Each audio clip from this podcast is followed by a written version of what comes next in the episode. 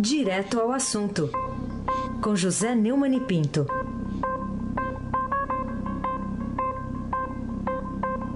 Oi, Neumani, bom dia.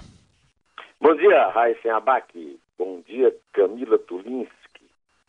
Bom dia, Afrânio Vanderlei. Oi! Bom dia, Moacir Biasi. Bom dia, família Bonfim, Emanuel, Isadora e Alice. Bom dia, ouvinte da Rádio Eldorado 107.3 FM.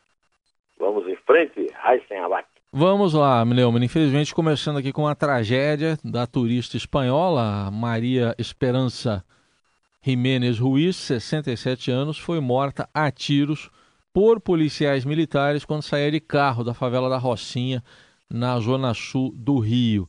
Aí, durante a madrugada, os dois prestaram depoimento. O tenente está detido, o soldado foi liberado. Quem atirou foi o tenente.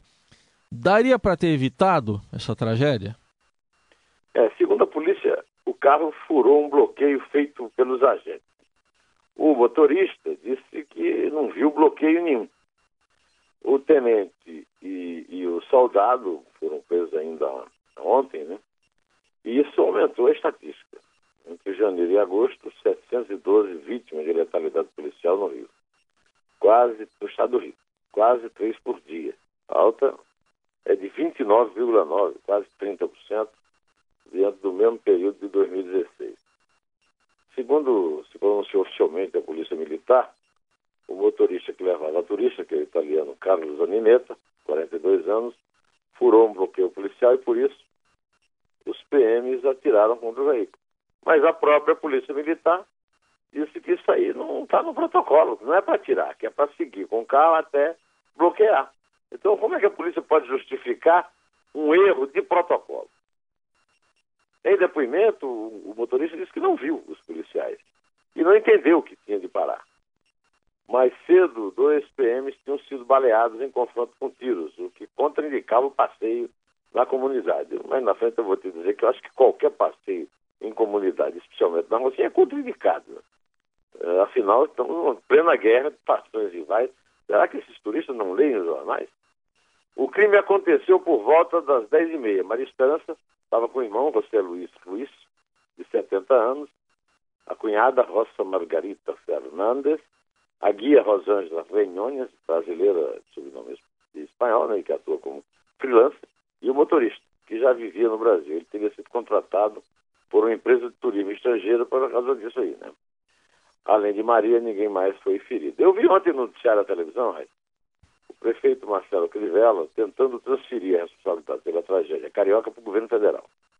É uma leviandade de alguém que não estava preparado para assumir o cargo tão importante num momento tão dramático, numa cidade empolvorosa como o Rio.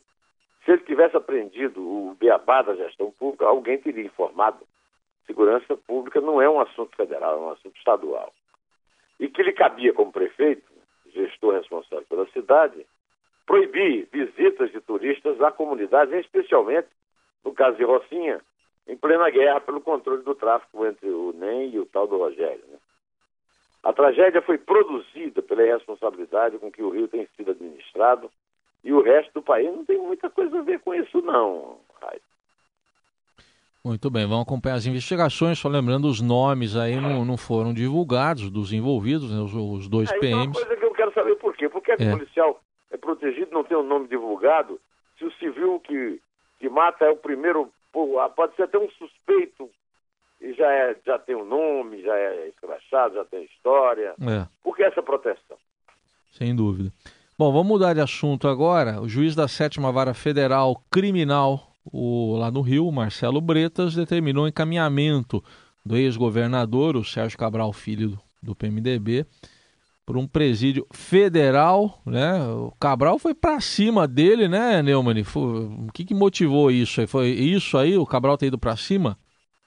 É, a decisão foi tomada a pedido do procurador Sérgio Pinel, em nome do Ministério Público Federal. E o juiz concedeu, né? Ainda não foi escolhida a prisão até agora, para onde vai ser transferido. Né? Está detido atualmente na cadeia pública José Frederico Marques, em Benfica, na zona norte do Rio. Conheço bem Benfica, eu morei lá perto, eu morei em Higienópolis, que é pertinho de Benfica. O procurador fez a manifestação depois que Cabral citou em depoimento que Bretas tem familiares que vendem bijuterias. Acho que seria importante para nós, ouvinte, ouvir o, o, o que é que o Cabral disse ao juiz. Por favor, à frente, toca aí. Não se lava dinheiro comprando joias. Vossa Excelência tem um relativo conhecimento sobre o assunto que sua família mexe com bijuterias.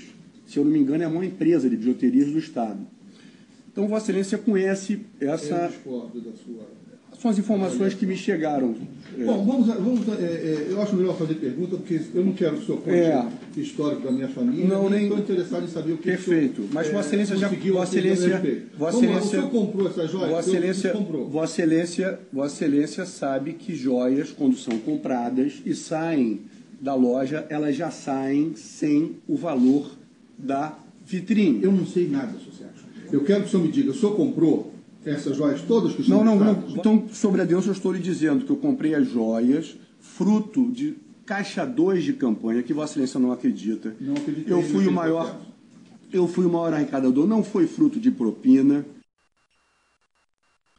Oh, mas o pedido foi aceito, né? o pedido do, do, Ministério Público Federal foi aceito pelo Brito. Eu não sei se não é um pouco exagero achar que o negócio da, da, da, das bijuterias tenha sido uma ameaça. Agora, realmente é de um abuso, de uma arrogância e, sobretudo, de uma burrice. Sesquipedal, como se dizia antigamente, né? Segundo o, o, o juiz, né? é no mínimo suspeito o acusado que não responde só apenas a um processo, que trazendo informações sobre a rotina da família do juiz. Eu não sei se é ameaça, mas é pelo menos arrogância. Bom, vamos ouvir mais um momento tenso entre o Cabral e o Bretas. Por favor. Você está querendo criar mais excelência, uma vez excelência, aquele discurso. Eu não estou, eu não estou querendo criar discurso. Eu já fiz muito, eu já fiz muito discurso da vida. O senhor está encontrando em mim uma possibilidade de gerar uma projeção pessoal, projeção pessoal e me, me, me fazendo um calvário me fazendo um calvário claramente. Eu, espero que o advogado não esteja orientando essa linha de, de, de, de, defesa. É ofensivo o dizer isso para mim, mas eu ia pedir uma suspensão do ato um pouquinho. Oh, mas o, o, o Sérgio Cabral acusar o juiz de estar se projetando. Um cara comete um monte de crime que ele cometeu. O juiz está cumprindo o dever dele, né? Agora, o advogado de defesa, Rodrigo Roca, reclamou que a decisão do juiz vai dificultar o exercício da defesa que já estava difícil por causa do número de processos contra ele. É, é impressionante a arrogância e a burrice do Cabral. Mas também o, o, o, advogado não é nenhum gênio, né? Que burrice! Em vez de dissuadir o cliente desse tipo de atitude estúpida, a defesa se agarra a argumentos de igual grau de estupidez. O que é que nós temos a ver com excesso de processo contra Cabral? São crimes dos quais ele é acusado. Ele é que foi responsável por isso, pelo seu alto grau de delinquência. E por que, que nós temos de nos preocupar com o deslocamento de advogado? Ele deve estar sendo bem pago para fazer o deslocamento. Então, a burrice, nesse caso, parece ter sido uma epidemia, né, o, o, Sem dúvida. E partir para cima do cara que vai julgá-lo, né?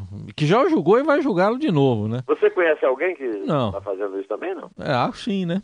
Já é, teve. É, né? É? Já teve, né? Só que foi em outra comarca, né? Foi lá na de Curitiba. É. O, o Neumann, em entrevista ao jornal espanhol, o El Mundo, o ex-presidente Lula, olha só a coincidência.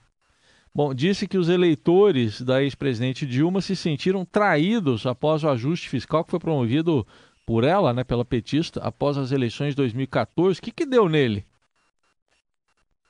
É, Lula não disse bem que traiu o eleitorado, como havia sido publicado anteriormente pelo próprio Mundo, segundo uhum. ele, segundo a transcrição. Tá? O jornal espanhol também teria alterado o conteúdo do texto na versão online. Mas uh, o Lula teria dito o seguinte: as pessoas se sentiram traídos, traídas porque não era aquilo que a gente tinha prometido durante a campanha.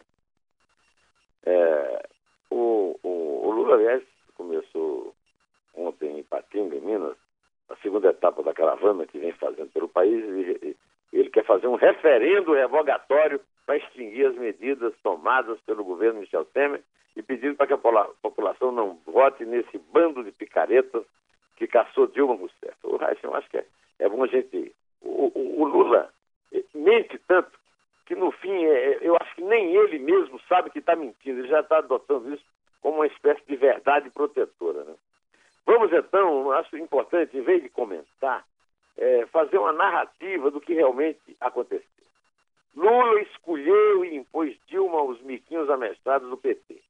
E quem não é do partido não tem nada a ver com isso. Você, eu, o, o, Zé, o Zé Mané da esquina. Mas não foi ele que elegeu. Nem foi o PT.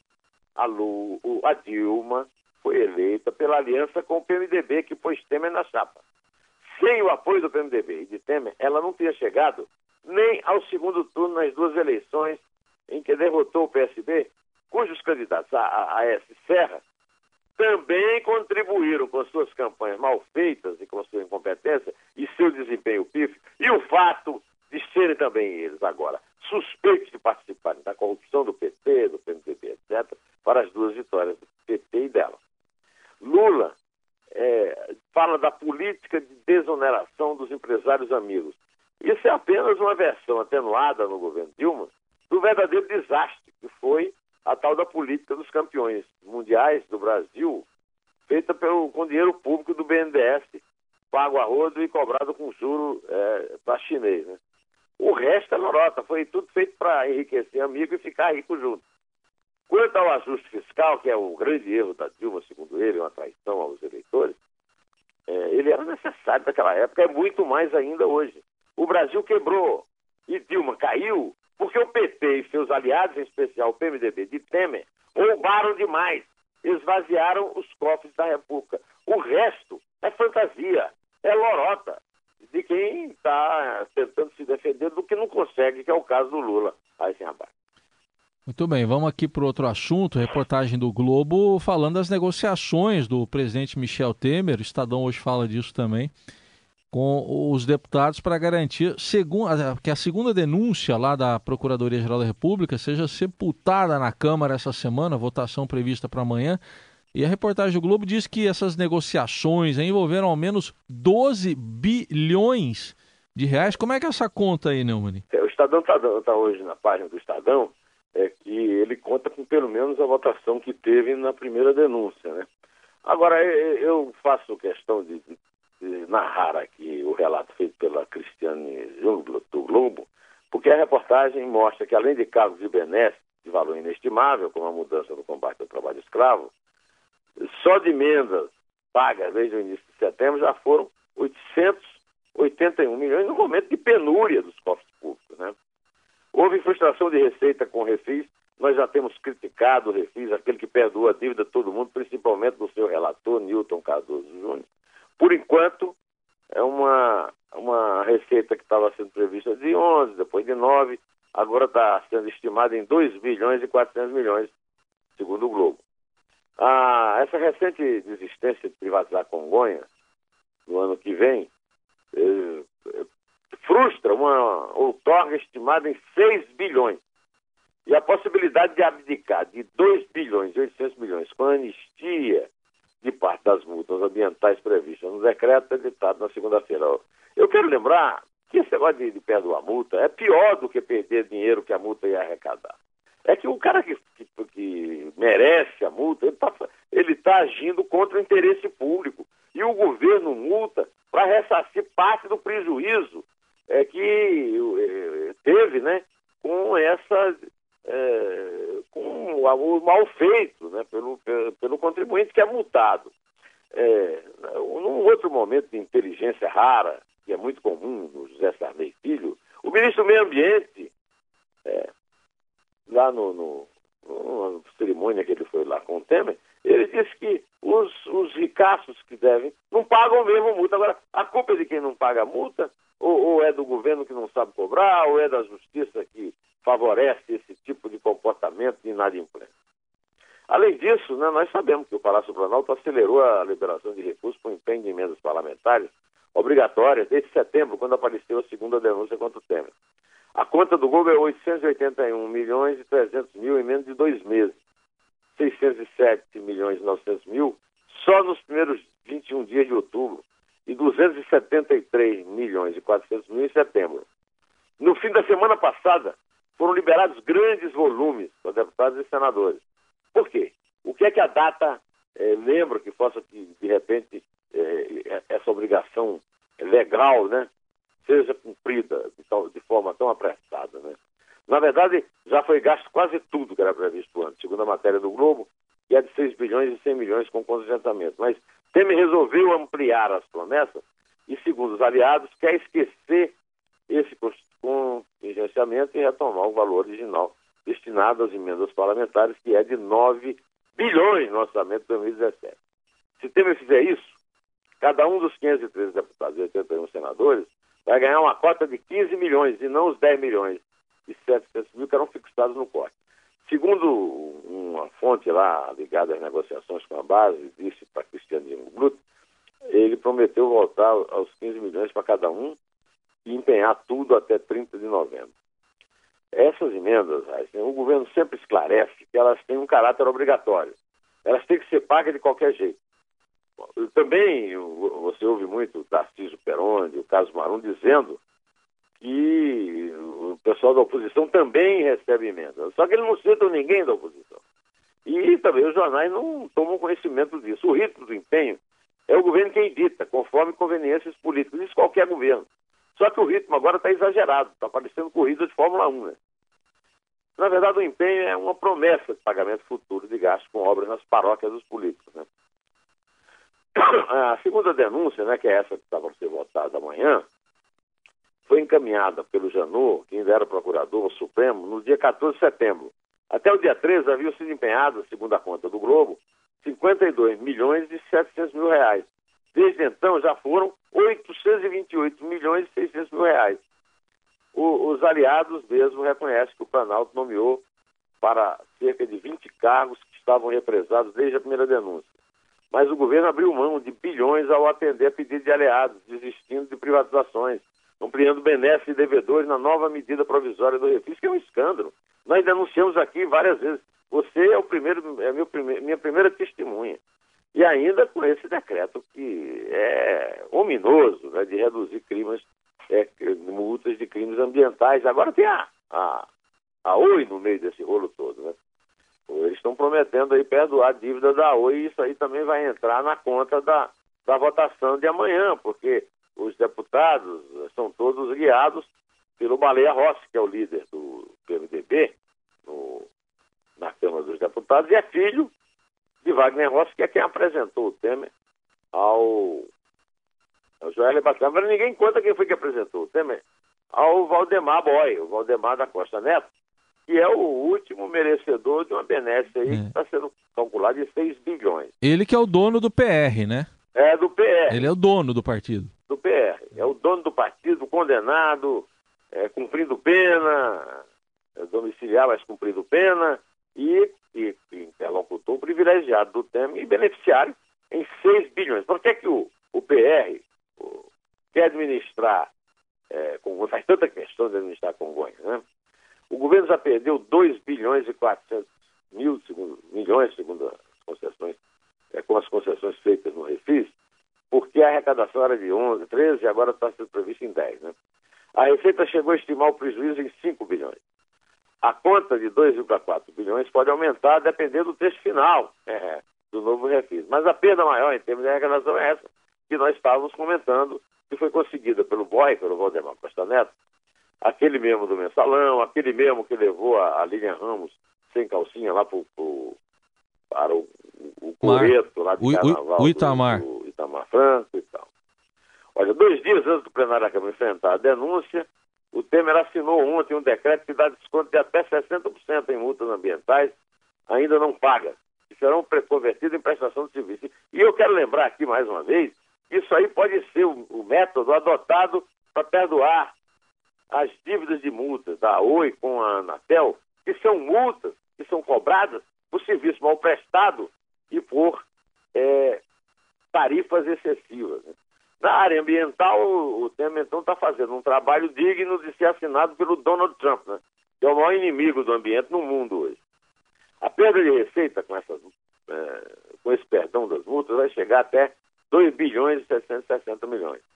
A bancada ruralista, que tem 200 membros, segundo contas do Estadão, e é a maior do Congresso, comemorava isso aí, né, depois de já ter conseguido mudar as regras sobre trabalho escravo. A respeito dessa questão do trabalho escravo, eu já disse que isso aí não é um, o, o fim da Lei Áurea, mas é um negócio que não tinha nada que está mexendo agora, porque não tem sentido, até porque o, o Blairo Maggi comemorou, dizendo que ai, nós apenas aproveitamos a ocasião. Eu sou o maior fã do, do, do não dos ruralistas, mas do agronegócio, mas não posso aceitar que a, a, a coisa seja levada a esse ponto, você trocar perdão, a dívida e, e, e facilitar a, a, vida dos ruralistas em relação ao trabalho escravo para é, facilitar uma votação em que o presidente espera, segundo o Estadão, obter os mesmos votos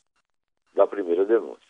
É o fim da picada. É por isso que, é, tendo aqui a contribuição da senhora Isabel de Castro Pinto, que descobriu aqui o grande sucesso, está fazendo a nova versão de Gabriel Pensador, Sim. é filho da nossa colega Belisa Ribeiro. É, ele fez essa música para o Collor. E agora, em pleno governo Temer, ele resolveu relançar com um novo título, Matei o Presidente 2. Vamos ouvir a Franjo Vanderlei Cruz. Matei o presidente,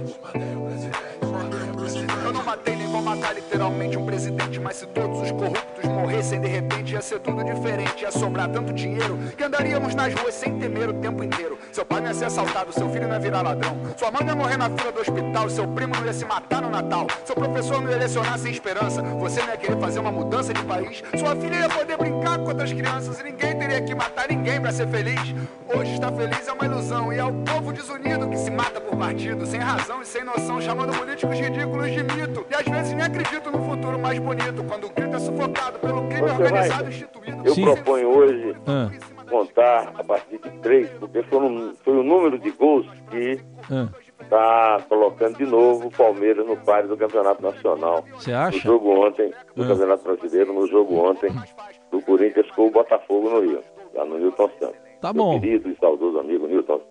Atenderei o pedido, então. Só, só antes você falou de só uma coisinha, você falou de vários programas aí. Você viu que o Temer relançou um da Dilma agora, né? Que é o, o Meu Palácio Minha Vida. Meu Palácio é, Minha Vida. Tá relançado. É isso aí. Vamos lá, é três. É dois. É um. Em pé. Esperança, você não ia querer fazer uma mudança de país. Sua filha ia poder brincar com outras crianças e ninguém teria que matar ninguém para ser feliz.